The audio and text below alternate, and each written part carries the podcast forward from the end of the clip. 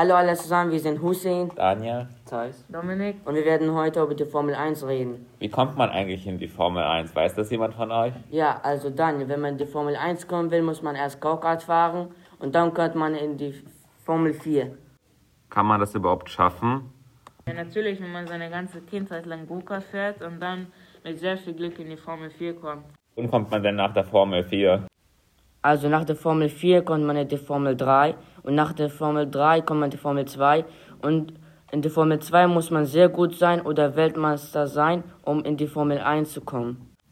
Kann uns jemand das Punktesystem erklären? Also, das Punktesystem funktioniert wie folgt. Der erste Platz bekommt 25 Punkte, der zweite 18, der dritte 15, der vierte 12, der fünfte 10, der sechste 8, der siebte 6, der achte 4, der neunte 2 und der zehnte 1.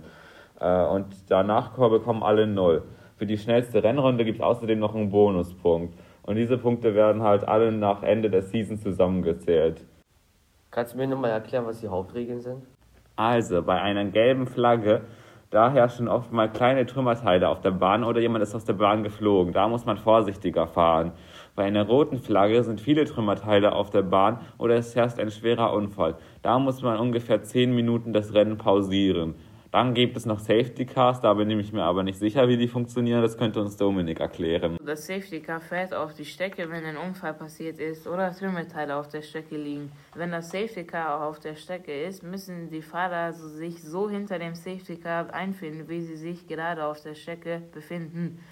Meistens ist das Safety Car ein Mercedes oder ein Aston Martin. Wer fährt denn das Safety Car? Also meistens sind es zwei Leute in dem Auto. Der eine fährt und der andere weiß jetzt nicht genau, was er macht. Was ist denn alles in der 2020-Season passiert? Beim Start war Verstappen erster, Hamilton zweiter und Bottas dritter und alle fuhren auf Mediumreifen.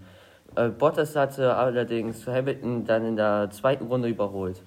Bis auf das Perez in der zehnten Runde rausgeflogen ist und das virtuelle Safety Car kam, ist nichts groß passiert. Deswegen ähm, Verstappen mit 50 Sekunden Vorsprung Erster geworden ist. Und Verstappen Dritter und Bottas halt Zweiter.